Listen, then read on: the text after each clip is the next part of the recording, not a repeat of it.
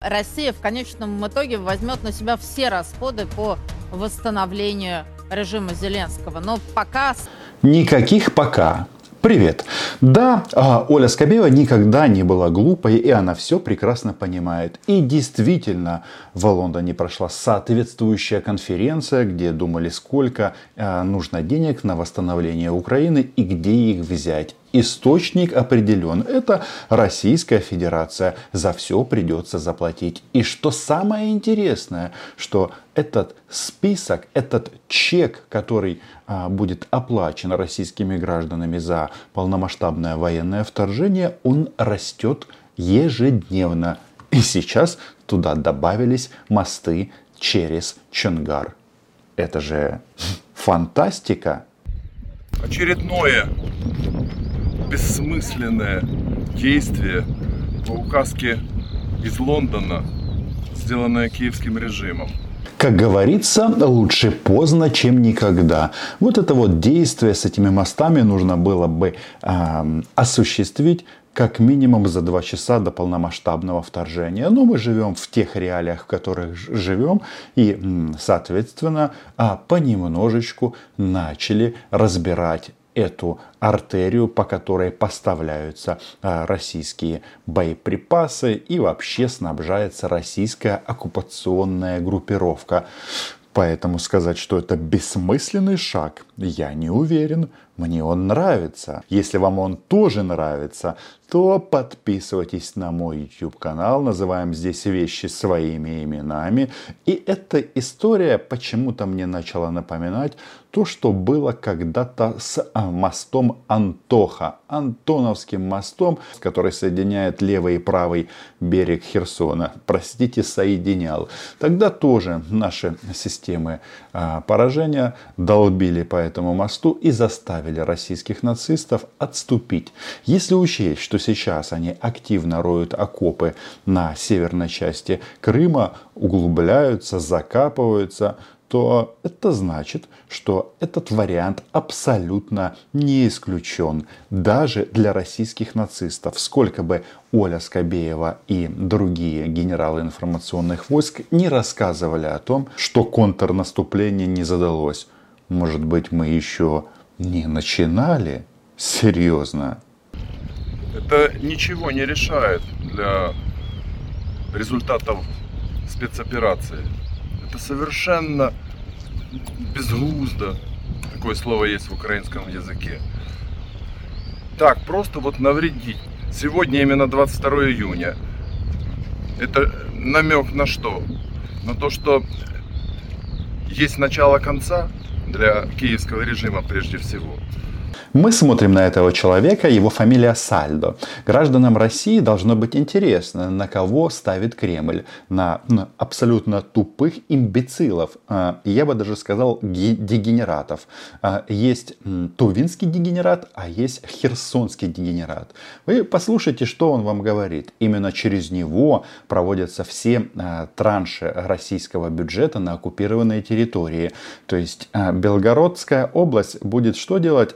Будет скучать без денег под ударами украинской артиллерии, а бабло они будут отправлять туда. А распределять это, это бабло будет вот этот вот товарищ. И что самое интересное, значит, ну-ка давайте-ка просто посмотрим, насколько он идиот. В принципе, эта характеристика, она близка для всех представителей российской власти, но вот коллаборанты, они все-таки уникальны. Значит, удар был осуществлен по указке Лондона, так, и увязка с 22 июня. Хочу вам напомнить, что на Советский Союз тогда, а, после пакта Молотова-Риббентропа, то есть Гитлера, Сталина, напала Германия, а не Великобритания. А Великобритания была союзником в годы Второй мировой войны. Ленд-лиз и всякое такое. Второй фронт э, и так далее. Но этим имбецилам этого, конечно, не понять, и это сложно. Это действительно для них слишком много для того, чтобы уместить в их головах. Too much, как говорят у нас в Лондоне. Кстати, не могу понять, почему указка из Лондона, а не из Вашингтона. А, потому что мы вертим как говорил Владимир Рудольфович Мудозвон Соловьев, а, а, вертим Байденом. Слушайте, на кого вы напали? Страна, которая вертит НАТО и, соответственно, разводит боевых комаров. Самоубийцы.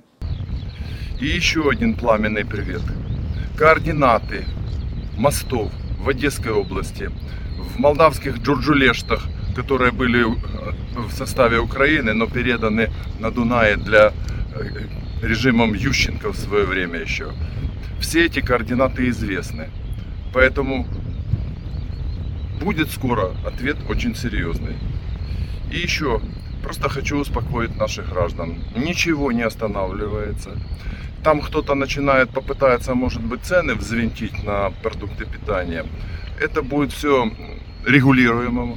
Секундочку, мы решаем исключительно военную задачу для того, чтобы ограничить обеспечение российской группировки.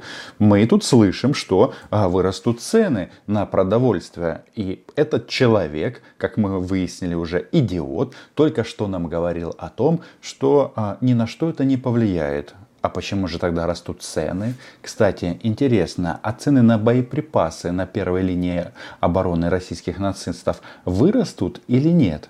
Или а, цена жизни российского солдата сильно упадет?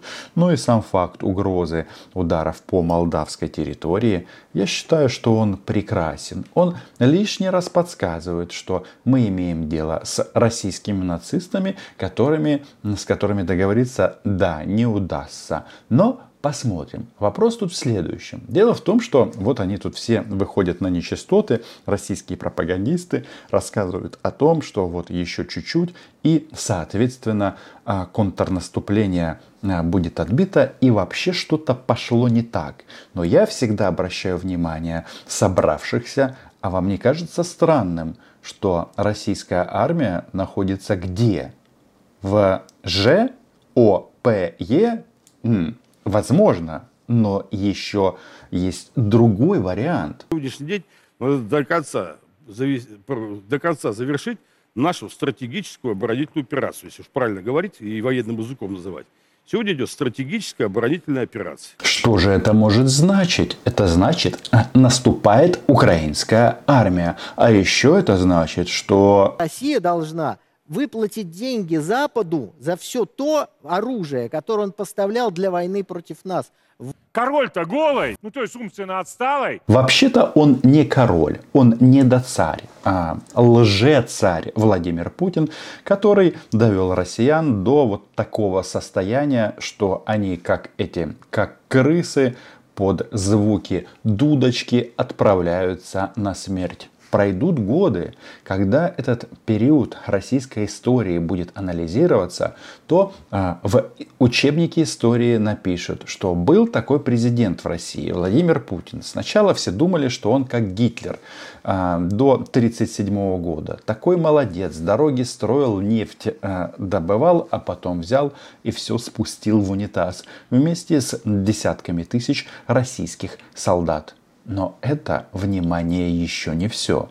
То есть Путину рассказывают о том, что все у него хорошо, а он щелкает, как орешки, украинские танки сотнями уже, да?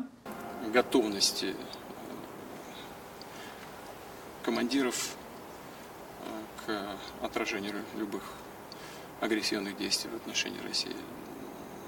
Мне кажется, шанс, шансов у противника нет. Они это понимают. А еще он встречается с российскими выпускниками военных академий и училищ и благословляет их на смерть. А они ему, соответственно, рассказывают грустные стихотворения о том, что каждый российский пилот в душе камикадзе, а, что его конечный путь а, понятен. А, сначала в землю или в воду, а потом что? Пламя или бульк. И нет его. Ну что ж, встречайте, суки, папу. Бомбер работу будет делать до конца. Вот эти слова «встречайте, суки, папу» Это последние слова героя Российской Федерации, подполковника Антонова Александра Сергеевича. Ситуация еще усугубляется тем, что тут непонятно, кто а, вот эти вот люди на букву С, вторая У, третья К и четвертая И, а кто, соответственно, папа. Владимира Путина оппозиционно настроенные фашисты, да, в России такое есть, называют исключительно пыня, но не папа. Так, на секундочку. Так вот, есть мнение, что недоцарь пребывает в розовых, очень розовых иллюзиях о происходящем на линии фронта. Объясняю, почему расходятся. Потому что на стол президенту несут тотальный пиздеж, бессовестный. Когда мы брали Бахмут, мы пускали туда всех военкоров. Вы это хорошо помните. Для того, чтобы они видели реальное положение дел. И никто никогда не рассказывал про тысячу уничтоженных танков и бронемашин. Это просто болтовня. Туда никого не пускают, ничего не показывают. Именно из-за того, что там колоссальные проблемы. У Шойгу и Герасимова подход простой. Ложь должна быть чудовищной, чтобы в нее поверили. Этим они и занимаются. Да, из э, 246 э, э, танков э, 13 это западная техника. Понятно. Понятно. А, ну, я понимаю, что это так предварительные там э, данные, потому что все до конца на поле боя невозможно разглядеть. Но, но в целом, в целом понятно. И вы подтверждаете вот эти э, данные по потерям личного состава противника? Да, Владимир. Может быть, Шойгу и Герасимова уже завербовал Кирилл Буданов, или они просто а, работают на ЦРУ, ФБР, ГУР, МО Украины и другие уважаемые организации. То есть, что получается? Сейчас они действительно своих военкоров прикрутили. Ну да, время от времени они показывают подбитые украинские бронемашины, но извините, это война. И ситуация следующая. Значит, я постоянно общаюсь с нашими парнями, которые на линии фронта, которые идут вперед. Да, у нас есть потери и трагические ситуации, когда погибают наши солдаты и офицеры. Но кроме вот этой вот личной а, трагедии, есть еще один момент что у нас, а, есть э, настрой на победу и внимание, нет ограничений по артиллерийским боеприпасам. И мы по чуть-чуть, по чуть-чуть идем. Ну вот из вчерашнего я спрашиваю у моего друга, а, что там а, на Запорожье, на, Запорожской области. Он говорит, да все оптимистично, а, по чуть-чуть. Тут посадку отжали, там взяли в плен, там продвинулись вперед. По чуть-чуть. Ну что ж, а, многие хотели бы, чтобы а, клинья леопардов разрезали вот эту а, группировку российских оккупантов на много частей, и они были разгромлены. Что ж, все будет.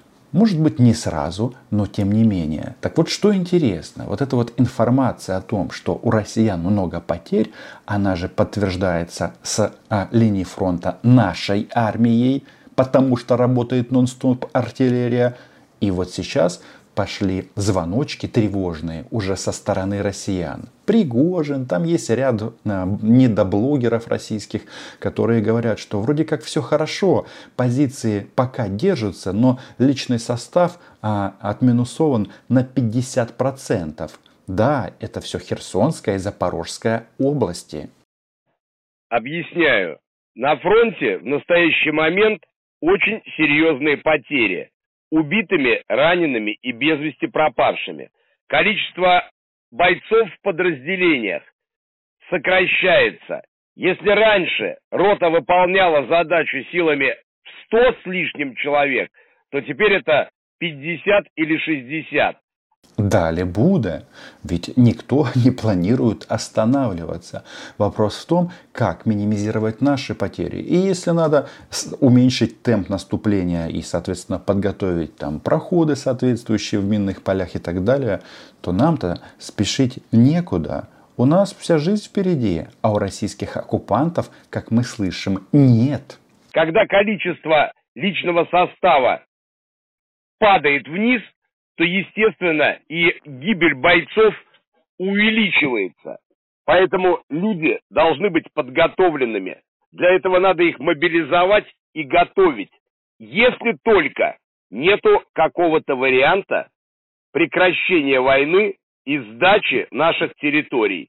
потому что иначе ее просто не прекратить. Что интересно, Пригожин вообще говорит какую-то крамолу. По его мнению, украинская армия уже везде. Она уже на подходе к Такмаку. Мы переса... переправляемся через Днепр на, соответственно, левый берег и начинаем создавать там плацдармы. Может быть, он немножечко преувеличивает. Тут а, будем ориентироваться на заявления и информацию наших официальных органов, а, соответственно, Министерства обороны и не только. Но звоночки тревожные начинают звонить, а папа или пыня или пыпа, они там по-разному его называют, а, делают вид, что у них все хорошо. Но мнений много по этому поводу. Еще раз, они в стратегической обороне, да, пробуют там в Луганской области э, нас подвинуть, но посмотрим еще раз. Все действия российских свинка, собачка, триколор известны. И э, мы знаем о них все. Э, и о Шойгу тоже знаем все. И о Путине знаем все. Ну, о российских солдатах знаем все, но это никому не интересно, кроме некролога о российском солдате, который погиб. Хотя, видите, как говорит Пригожин, слишком много без вести пропавших, это значит, некрологов не будет. Но вот в части тактики тоже интересный момент есть от полковника Ходоренко. Этот же вроде как почти вменяемый что редкость для российского фашистского телевидения. Тем не менее, мне, кажется, мне кажется, по моему глубокому убеждению, в украинских штабах совещаются. А что, собственно говоря, делать дальше? И, наверное, некоторые умные люди там встают и говорят, что наступать, продолжать наступать в существующих группировках при существующем оперативном построении бесперспективно. Тут Залужному, Шаптале и другим украинским военачальникам виднее. Еще раз, а наша задача выбить российских оккупантов с территории Украины и сохранить а, в первую очередь украинского солдата. И, соответственно, Ходоренок говорит о том, что а, продолжать-то можно, но мы же не россияне. У нас нет понятия в украинской армии мясной штурм. Это только Пригожин мог этим гордиться у нас а, человек должен быть прежде всего. Потому что подбитые танки, ну это, конечно, печально, но это война, и самое главное, будут другие танки, а других людей не будет. И вот интересную мысль а, высказывает полковник Ходоренок. Опять-таки, нет ничего на войне более неблагодарного, чем прогнозы, но вполне возможно, что в ближайшее время в боевых действиях вооруженных сил Украины наступит перерыв каких-то вот сюрпризов, о которых говорят некоторые представители экспертного сообщества Украины, вплоть до форсирования Днепра, ну, мне они представляются вот маловероятными. О форсировании Днепра говорит, кстати, Пригожин. И нужно отметить, что это на сегодняшний день, не смейтесь, да, действительно политик номер два по узнаваемости в Российской Федерации.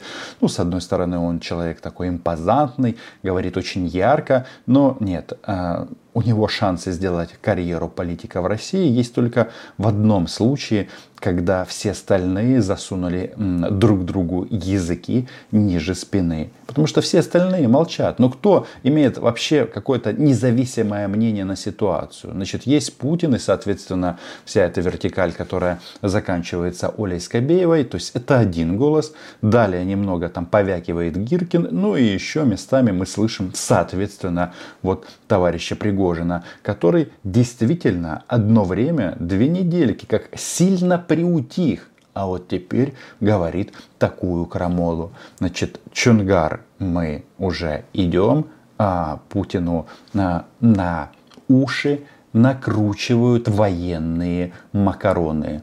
Это что, макароны по-флотски? Так это называется? Теперь, что касается второго контрнаступа, о котором они, кстати, говорят, не мы говорили, что за первым будет второй контрнаступ. А давайте тогда считать на пальцах. Без завоевание превосходства в воздухе, в воздухе контрнаступ невозможен. Правильно? Значит, надо ожидать поступления э, авиатехники э, со стороны западных стран. Для того, чтобы это превосходство стало каким-то ощутимым, ну, по моим подсчетам, вот элементарным таким, надо 150-200 истребителей F-16. Нас эта цифра полностью устраивает, а почему бы и нет? Но а, логика, она понятна. Я, кстати, всегда говорил о том, что а, спешить не надо. Надо действовать таким образом, чтобы наверняка, раз они закопались в украинскую землю, то нужно сделать так, что когда туда приходит украинский солдат, а там, где они закопались, уже сверху прикопано, и нужно просто переступить. Ну и сказать, а, это, ребята, вы семечки в карманы положили или нет? В лучшем случае первые партии начнут поступать только к осени. К этому же времени начнется э, новое поступление, по большому счету, вооружений и военной техники именно такого наступательного характера, о котором так много говорилось в последнее время. Так что, наверное, раньше осени никаких повторных контрнаступов со стороны вооруженных сил Украины ожидать нам не приходится. Сейчас очень важно устоять, удержаться, э, не допустить больше потери ни одного квадратного километра территории – Удержаться нужно Российской Федерации, а не Украине. А я еще раз подчеркиваю, что эти люди, сам факт того, что они в обороне, ставят в заслугу российской армии.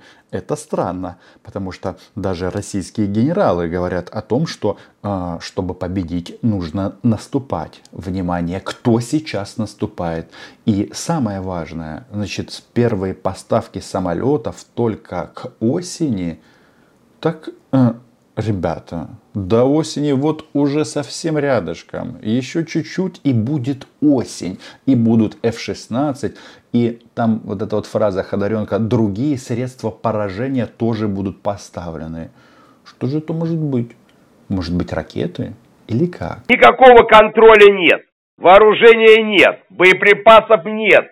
Солдаты целыми днями пишут письма о том, что им нужны снаряды, им нужны противотанковые средства, им нужны гранаты и бронебойные патроны.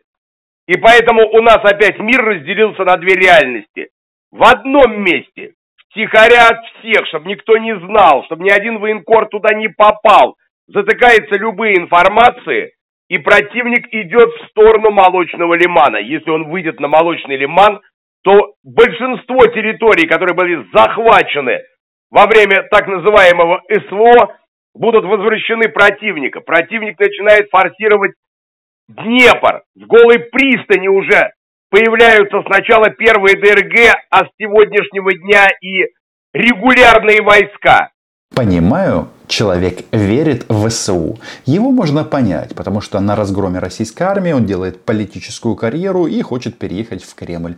Я его полностью поддерживаю, потому что нам с ним будет проще договориться. Товарищи уголовники, берите власть в свои руки. А Украина, и это все прекрасно понимают даже в России, была, есть и будет. А самое главное, они хотели лишить Украину государственности, а теперь это невозможно. Война будет продолжаться, но украинский флаг будет понемножечку возвращаться туда, где ему место. Севастополь, мы идем.